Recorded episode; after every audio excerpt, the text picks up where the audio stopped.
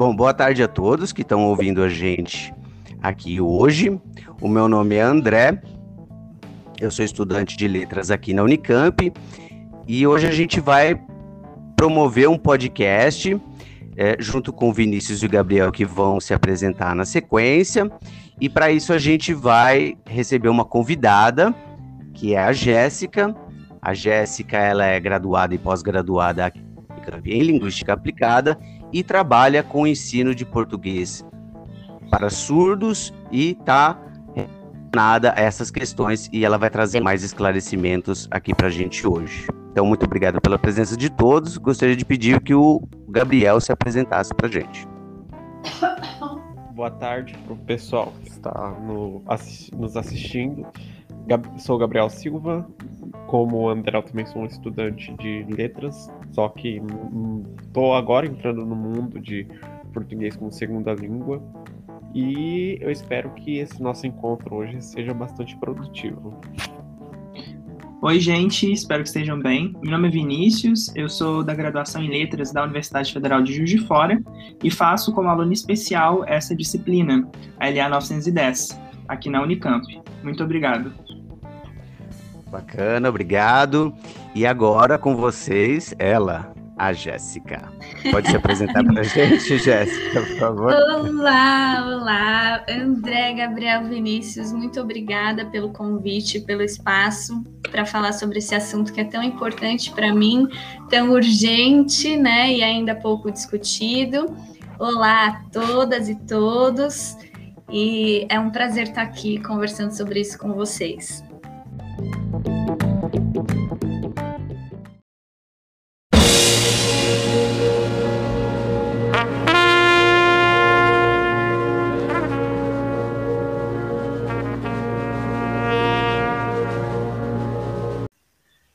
Certo, obrigado pela presença, pela disponibilidade de compartilhar esses saberes, esse, esse, seu percurso com a gente. Então, a gente vai falar sobre isso que é tão emergente, né? É, sobre essa questão. E eu gostaria de pedir para você, inicialmente, dar uns toques para a gente, dar, esclarecer um pouco para a gente a questão da, da nomenclatura, né? É, tanto quanto como que a gente deveria se dirigir ao surdo de maneira respeitosa. Então, acho que é um ponto bacana para a gente começar. Perfeito, vamos lá.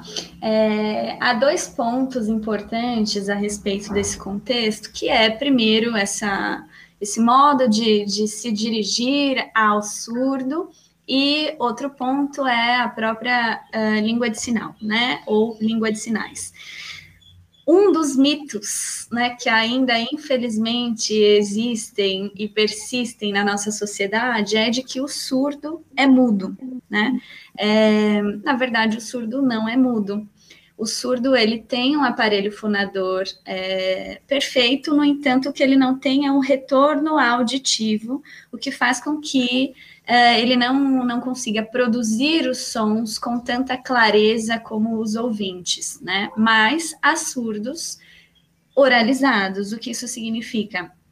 Que muito provavelmente eles tiveram um acompanhamento de uma fono que uh, trabalhou essa oralização. Então, a partir das vibrações, enfim, eles são capazes uh, de oralizar, produzir esses sons que são completamente compreensíveis para a gente, né? Então, o surdo não é mudo. Isso, esse é um primeiro ponto há ainda uma diferença entre surdo e deficiente auditivo.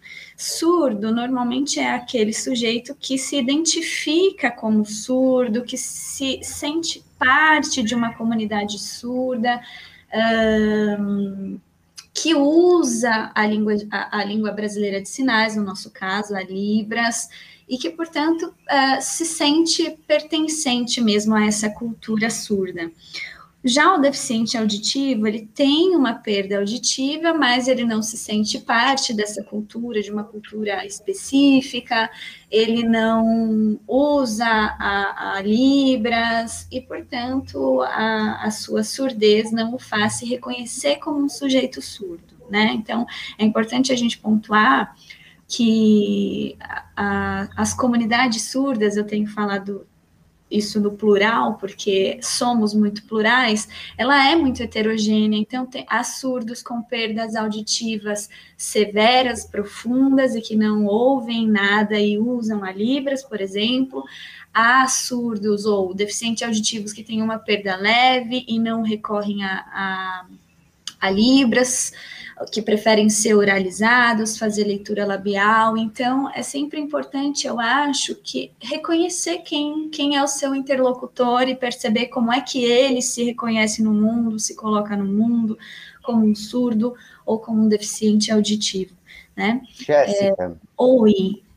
É, nesse ponto, eu acho que é interessante de a gente colocar que existe o orgulho surdo, né? Então, essas pessoas, elas, elas se identificam muito com essa cultura, idade surda. Então, acho que a gente pode falar aqui para o nosso espectador e espectadora que não tem problema, pode chamar de surdo mesmo, que tá tudo certo, é isso? É exatamente isso. O que não é legal, porque não é verdade, é chamar o surdo de surdo mudo. Isso não é verdade. Eu mesma nunca conheci um surdo que fosse mudo, né? Conheço surdos que não oralizam, mas isso é uma escolha, né? Então, não, não, não chamando o surdo de surdo mudo, já é um ótimo começo, porque ainda há quem faça isso por desconhecimento mesmo, porque a gente conversa ainda muito pouco sobre isso, né? Apesar desse cenário já ser muito melhor do que o cenário que a gente tinha há alguns anos. É, e respondendo a sua, segun, a sua segunda questão, o segundo ponto é a própria língua brasileira de sinais.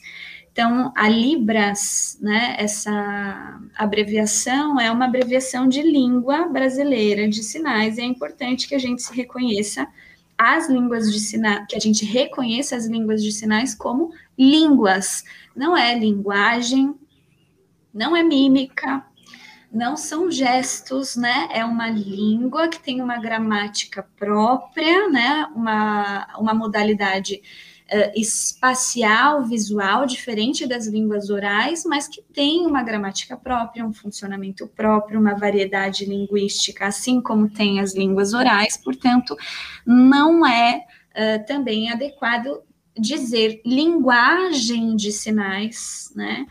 Ou uh, usar no plural, por exemplo, as libras, né? É, a, a nomenclatura é língua brasileira de sinais. Então, é a Libras.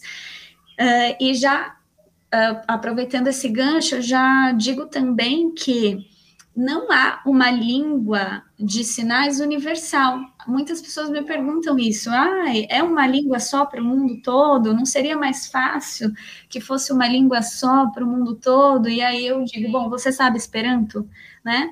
É, é uma língua, né? Uma língua que é, é, vivenciada, é vivida, ela é uma prática social que se constrói conforme as pessoas falam, tem as suas variedades exatamente como tem as línguas orais. Então, se a gente for ao Nordeste, por exemplo, um, vão haver sinais, vai haver sinais que são diferentes do Sudeste, do Sul, porque é uma língua viva, né?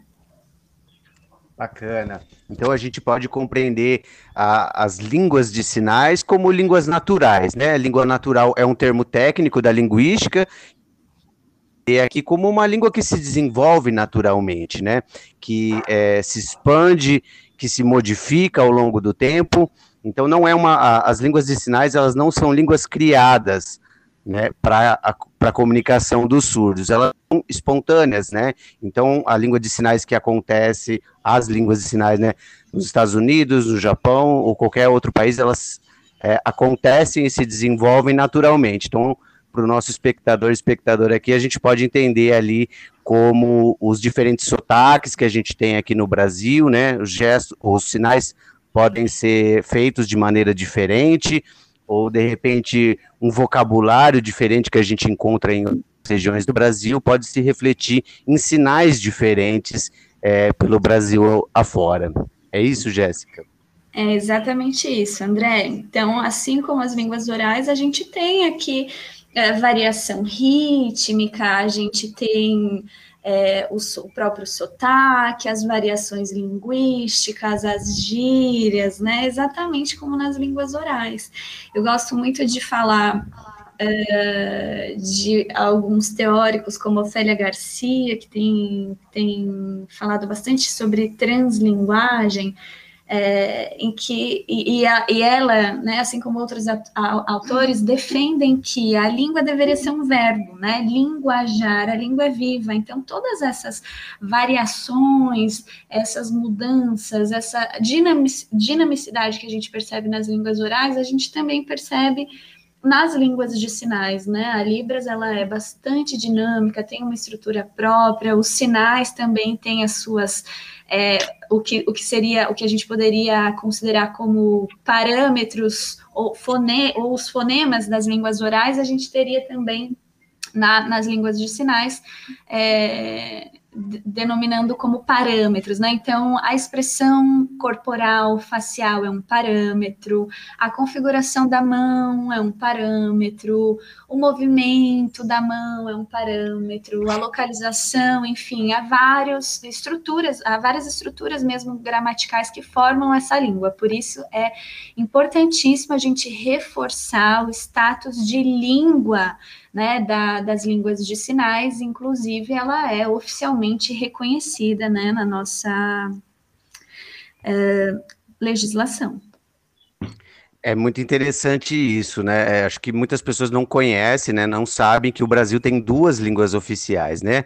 Muito embora a gente não encontre por aí é, com tanta frequência a, as equivalências, né? De repente, é, é os avisos que tem, né, em instituições públicas, eles vêm em português, né? Acho que é, é difícil de encontrar essa acessibilidade é, para a comunidade surda. Então, de repente, a gente pode entrar nesse ponto do, da emergência, né? Qual é a emergência que a gente tem hoje de falar sobre a cultura surda, de falar sobre Libras, e para que essa comunidade que é brasileira, que tem todos os direitos que qualquer outra pessoa é, deveria ter.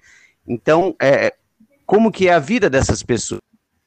Importante para elas e para a gente também, que convive muitas vezes com essas pessoas, ter, é, entrar em contato com a cultura surda, com a Libras. O que, que você poderia falar um pouco para a gente isso? Olha, eu acho que a gente precisa assumir a nossa responsabilidade né, é, em relação à construção de uma sociedade mais justa, mais igualitária. Então, eu acho que é nosso papel como educadores, como linguistas aplicados, como linguistas, como cidadãos de forma geral, conhecer essa língua que está reconhecida né, na Lei 10.436 e que é a Libras, apesar da Libras ser reconhecida, como você mencionou, ainda há poucos espaços, né? É, que trazem essa acessibilidade em Libras e há poucas pessoas que, que conhecem a Libras e que sabem a Libras, né? Então, claro que é importante que se garanta a aprendizagem do português escrito aos surdos, afinal, a gente sabe que a gente vive numa sociedade grafocêntrica, né, em que o valor da palavra escrita é importantíssimo, mas é importante que a gente comece a pensar em um mundo mais acessível, né? Então a gente tem visto as lives agora na pandemia, grande parte delas com uma janela de libras, com um intérprete. Esse é um movimento que acontecia muito pouco há poucos anos atrás, né? Então eu fico bastante feliz de ver essa preocupação, mas espero que essa preocupação também encontre outros espaços, como é o espaço educacional mesmo, né? Então, a gente, por exemplo, falando especificamente da educação, um, hoje em dia a maioria dos surdos está nas, nas salas de aulas regulares, né, com a presença de intérpretes, mas a língua de instrução ainda é o português. E os professores, muitas vezes, não têm uma formação né, que os sensibilize para esse contexto. Então, as práticas pedagógicas são sempre pautadas em práticas voltadas aos ouvintes, né? Então, essa acessibilidade, ela precisa chegar lá na, na universidade, na formação dos professores, precisa chegar às escolas públicas, é, precisa sair das lives, né, e partir para outros contextos também. Sim, muito interessante. É, então, Jéssica, você acredita que esse seja assim um dos principais desafios atualmente é, para esse ensino, esse, esse desenvolvimento do português para surdos? Sim, eu considero que esse é um dos desafios, porque é, por exemplo, eu me formei em letras, né? E quando eu entrei na, no IEL, na Unicamp, em 2010, a gente discutia pouquíssimo né, o ensino de português para surdos, discutíamos pouquíssimo as línguas de sinais em si, né? Hoje, felizmente, a gente já tem nos cursos de licenciatura uma disciplina voltada para Libras, mas ainda é um semestre, né? Ainda é muito pouco. Então, eu, na minha formação, felizmente, me fui convidada para participar de um, de um projeto de ensino de português para surdos, que também aconteceu na Unicamp, e isso mudou os meus caminhos, né? Definitivamente, porque hoje estou no doutorado ainda nesse assunto. Mas se não fosse isso, talvez eu também fosse uma professora que, que não teve a oportunidade de discutir mais esse contexto. E se eu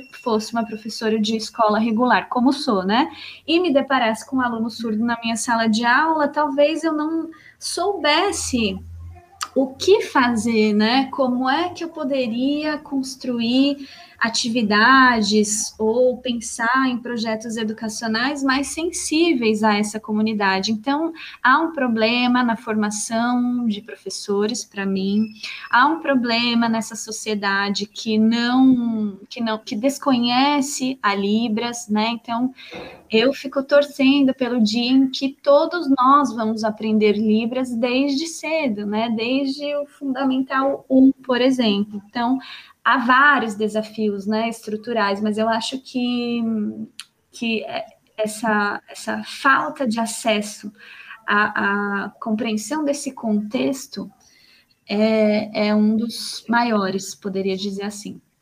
Muito bacana. Seria incrível, né? Que Sim. a gente pudesse ter acesso às Libras, né? Com todo mundo. É, acho que um recado importante que a gente pode dar aqui é o exercício de empatia, né? Imagina você que está ouvindo a gente, se você fosse surdo, né? Se você, enquanto cidadão, cidadã brasileira, é, é, tivesse inserido num país que, que, que, te impede, né? Que te impede de exercer suas funções, que te impede muitas vezes de, né? de se educar, né? Oi?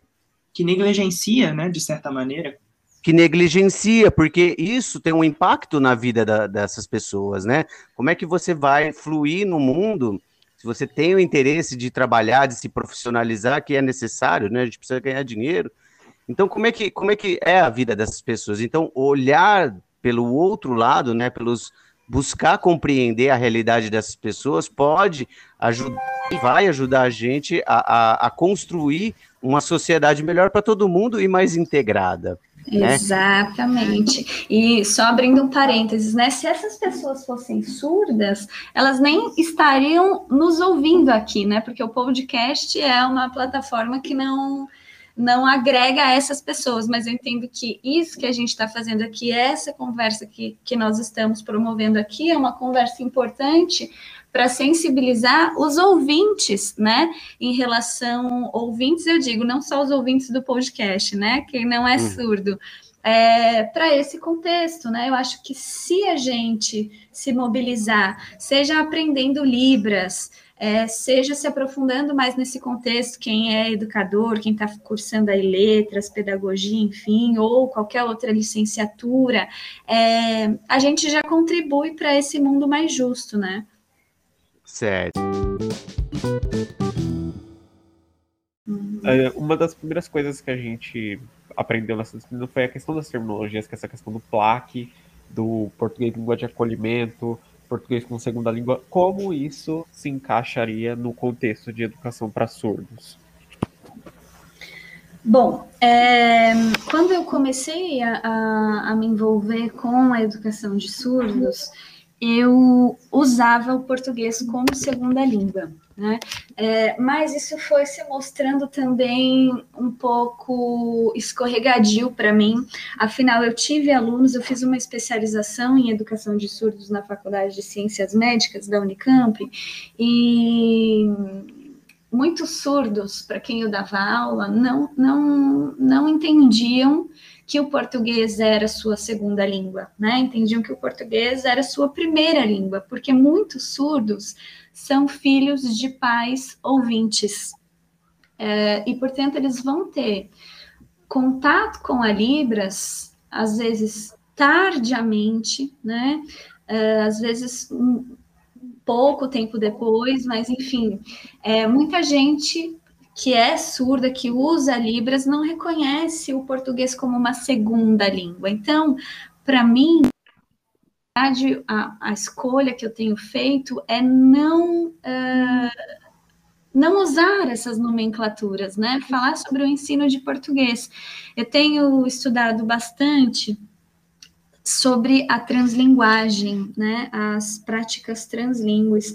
E a partir dessa perspectiva, o que, o que a gente percebe é talvez uh, uma tentativa de não colocar as línguas em caixas, né? Eu sei que a gente já tem rompido essa visão de língua como sistema fechado, né, numa caixinha, mas mais do que isso, né? Então trazer para essas perspectivas teóricas né, e práticas de educação linguística uma noção de que uh, os surdos ou os alunos, enfim, ouvintes surdos, eles levam para a sala de aula um, um, repertório que é formado pelos idiomas nomeados, como o português, por exemplo, como o inglês, enfim, é, mas que não, não se limita a isso, né? Ou seja, eu tenho pensado mesmo em como construir espaços e práticas em que os alunos surdos possam mobilizar os seus repertórios, que são repertórios uh, multissemióticos, né? É, para a construção de sentidos, porque o que a escola tem feito até aqui foi congelar né, é, é, os processos de produção de sentidos. Então, a gente valoriza demais é, a escrita, a gente ainda fala de um falante ideal, o falante ideal é aquele que não transita entre línguas, enfim, então tentando romper um pouco essa noção eu não tenho usado, na verdade, essa nomenclatura, porque eu ainda não cheguei a uma, a uma boa definição do que seria, de qual é o espaço do português dentro dessa comunidade ou dessas comunidades que são tão heterogêneas. Não sei se eu me fiz entender. Eu não respondi, né, mas coloquei o problema aqui que eu compartilho um, agora com vocês. Sim, eu acho que você falou que não respondeu, só que você respondeu. tá. é um paradoxo engraçado. Mas é essa questão do o surdo, por natureza, ele não se encaixa nesse paradigma do falante ideal que muita, muitas vezes aparece na questão da educação escolar, por causa que é uma coisa bastante inchada, para falar uhum. a verdade. Que essa questão de saber transitar entre as diferentes é, línguas e linguagens que existem na vida de um aluno é algo essencial que a escola não ensina. É exato. algo que o exato, é algo que o aluno mesmo tem que aprender. E muitos não conseguem, e essa é uma coisa problemática. É, a escola, na verdade, ela está muito pautada, eu estou generalizando, mas ela está muito pautada na perspectiva do erro, da falta, né? Então, é, no que se refere ao contexto específico dos surdos, muitos professores vão dizer assim: olha, surdo, ele não consegue escrever o português, ele não sabe o português, porque a Libras não tem, por exemplo, preposição, porque a Libras não tem é, marcada né, a, a conjugação dos verbos, enfim. Uh, é sempre a perspectiva da falta, é sempre a perspectiva do erro, e se desconsidera, de fato, esses repertórios que trazem os surdos e que trazem os ouvintes também, né? Porque muitas vezes esse, esse, essa, essa, essa perspectiva da falta, ela também recai sobre o aluno surdo, né? Eu tô, não sei se vocês percebem, mas eu tenho tomado um super cuidado aqui em não usar é, a palavra visão, por exemplo, visão de mundo. É, eu li no artigo do Minholo, é, se eu não me engano, de 2020, em que ele diz: olha, a gente está muito pautado por uma uh, perspectiva ocular centrista, em que a visão importa demais, né? Uma hierarquia dos sentidos. Então, ele, ele sugere substituir visão de mundo por uma sensibilidade de mundo. E eu gosto, mas tem sido um desafio, porque a gente está acostumado, né? A falar visão de mundo, visão de língua, visão de linguagem, enfim, mas eu já também compartilho com vocês minhas aflições. Eu não sei se eu estou aqui mais compartilhando aflições ou uh, esclarecendo alguma coisa para vocês. Então, esse Tem ponto é realmente... bastante. Sim, esse uhum. ponto é realmente muito interessante sobre a sensibilidade do mundo, né? É, eu, pelo menos, nunca havia parado para pensar criticamente nisso, mas, de fato, é um ponto que a gente tem que levar em consideração, né? É, daqui para frente na nossa formação. Uhum. É, uma, uma, uma coisa que eu queria que você compartilhasse com a gente é, contar um pouco sobre a sala de aula, né? Como que os alunos, as alunas lidam com essa questão de inserção social, cultural, da própria divulgação da Libras, né? É, enfim, é, sobre essa, essa, digamos assim, sensibilidade em buscar direitos. Uhum. É, bom, Atualmente, eu não eu não estou dentro da sala de aula com alunos surdos, né? Eu sou professora de literatura, de redação, mas não no contexto bilíngue. Mas quando eu estive na sala de aula com os alunos surdos, o que eu percebia era uma uma, uma, dificuldade, na verdade, para se constituir identitariamente, muitas vezes como surdo, porque quase ninguém fala Libras, né, no entorno dessas pessoas, dentro da sala de aula. Às vezes é, é esse aluno surdo ele está sozinho dentro de uma sala de aula com um intérprete ali dentro, mas o intérprete ele fica do lado, né, do, do aluno surdo. Então é como se construísse uma pequena sala de aula dentro de uma sala de aula maior, a depender da postura do intérprete, esse aluno ele nem fala diretamente com o professor, né? Não levanta a mão para perguntar ao professor, enfim. Então, é, eu acho que mais recentemente as discussões sobre surdez, é, os youtubers, é, essas, esses, eu esqueço, como é o nome dessas pessoas do Instagram, os influencers, né? É, surdos, a gente tem visto cada vez mais produzindo, produzindo conteúdos e se reforçando essa cultura surda, reforçando essa identidade surda, e eu imagino que isso esteja sendo maravilhoso para essa reivindicação de direitos, porque lá em 2016, quando eu estava na sala de aula com os surdos, eles ainda não, eles ainda estavam se constituindo identitariamente como surdos, né? Eu lembro de uma de um trabalho que eu fiz com eles de produção de memes e uma das alunas fez um meme que era assim, ah, é, tinha uma cara assim, uma cara de poucos amigos, né? Ela escolheu uma imagem assim e, e escreveu minha cara quando é, os meus amigos perguntam o que é o aparelho no meu ouvido. Essa aluna especificamente, ela ia para a escola sempre com o cabelo solto para evitar que as pessoas vissem o aparelho auditivo. Então, é, há uma grande dificuldade também de, de, de se constituir identitariamente, de, de, de, se colocar no mundo como surdo, e eu acho que hoje, com, com as redes sociais, isso tem ficado mais. É, não sei se mais fácil, né? Mas tem sido interessante ver essas representações mesmo, essas pessoas que, que, que trazem essa representatividade surda para a pauta, né?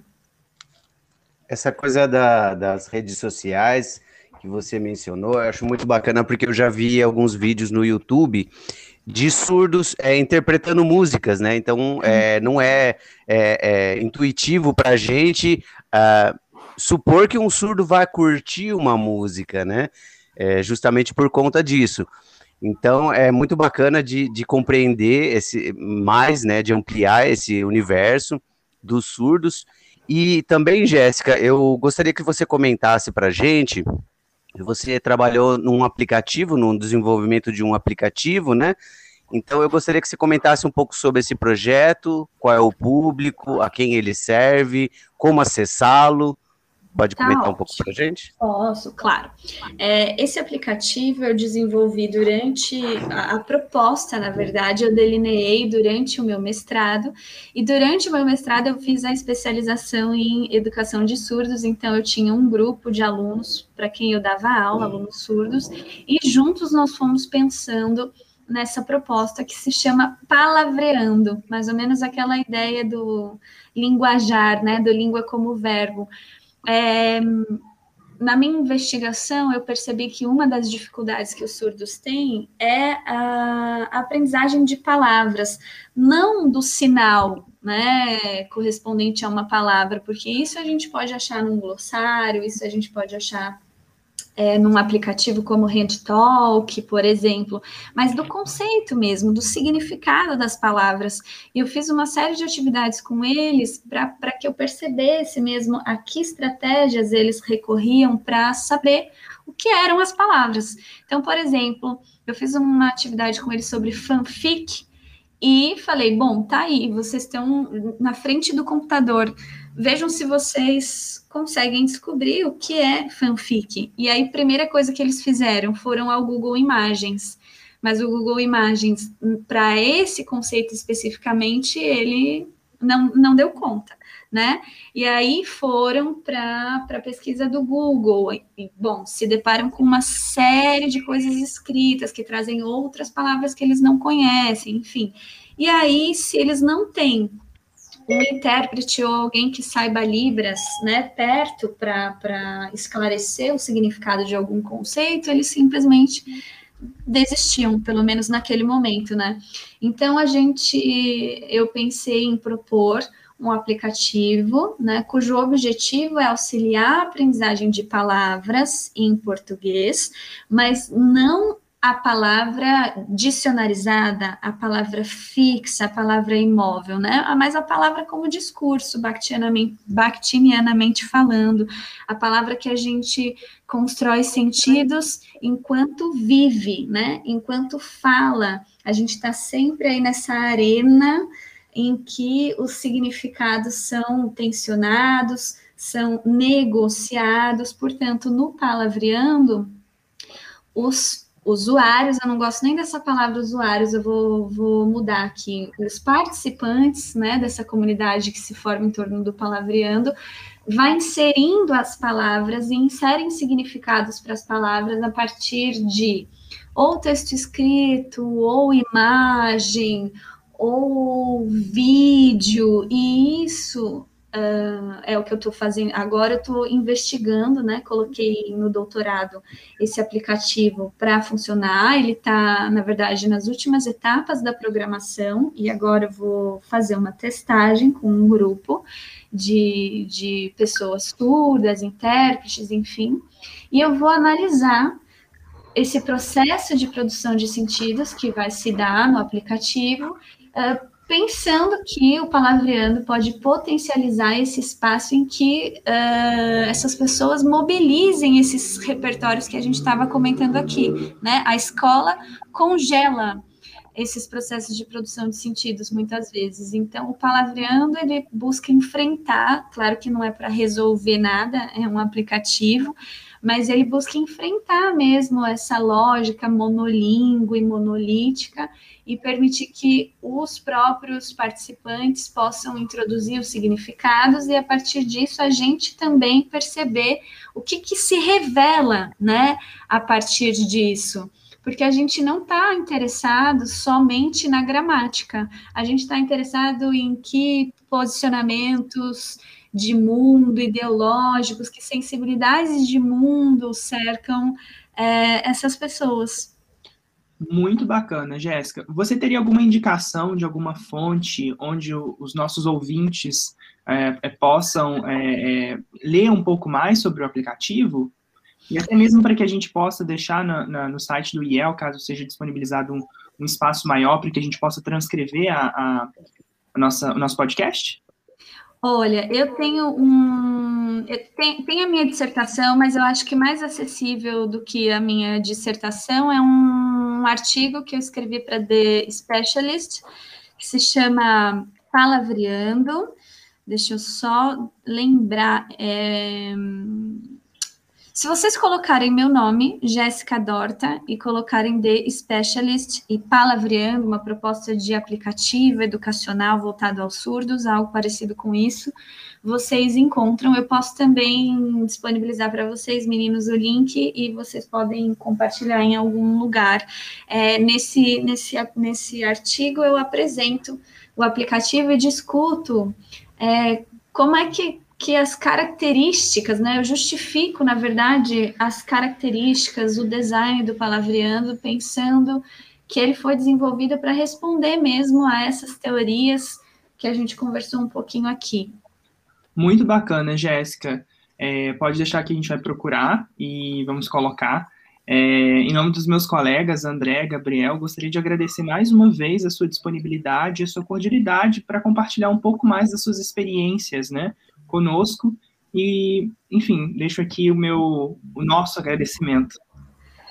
Eu é que agradeço. Eu queria ficar aqui mais algum tempo falando com vocês, porque é um assunto de que eu gosto muito, e voltando lá para o início da minha fala, é um assunto que eu acho que a gente tem que ter certa urgência para conversar né, sobre ele. Então, agradeço o espaço, de vocês, me coloco à disposição também para continuar esse, esse, diálogo e deixo meu e-mail, pode ser? Posso deixar claro. meu e-mail?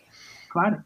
É Jéssica, underline, vasque, V-A-S-C, arroba yahoo.com.br. Então, fico à disposição para para conversar mais, para enviar algum texto para alguém que queira esteja interessado em aprender Libras ou conhecer um pouco mais sobre esse contexto. E fica o meu convite para que todos nós uh, façamos aí um curso, nem que seja um curso básico de Libras, né, para que a gente contribua para essa sociedade mais inclusiva, mais justa, mais e uma vida mais bonita, né, de ser vivida para todos e todas. Com certeza, acho que a perspectiva do surdo, né, em relação ao mundo, pode contribuir com, com a nossa experiência de vida também, né? Alguma coisa eles estão experienciando que a gente, de repente, e provavelmente não conhece. Então, eu também agradeço pela sua participação. É, espero que tenham gostado todos os espectadores e espectadoras. E a gente se vê numa próxima.